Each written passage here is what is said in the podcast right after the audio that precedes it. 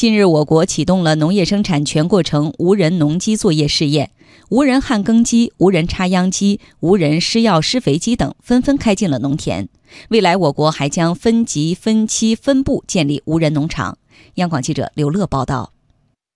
在江苏省兴化市的试验田中，十余台无人操作的农机完成了耕整、打浆、插秧、施肥施药、收割等环节的生产作业。在农业生产的首要环节耕整环节，四台无人早耕机要做的是将土地平整好；插秧环节对农机的技术要求最高，要保证无人作业的插秧机插出的水稻横平竖直，这可不是一件容易的事。江苏大学党委书记袁寿奇可以呢实现厘米级的定位精度。第二呢，主要是创新呢，我们开发了相关的控制的协议，可以呢针对不同的农业机具啊进行无人化技术的改造和推广应用。这次无人化农业作业是目前我国投入智能农机种类最齐、数量最多的一次。在试验过程中，这些无人农机都安装了智能感知设备，它们的行动路线是按电脑设定好的程序进行的。车载信息服务产业应用联盟秘书长庞春林。我们这次十二个团队呢，来自汽车、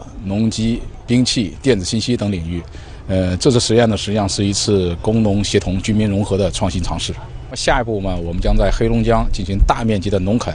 在河北选择这个沙地，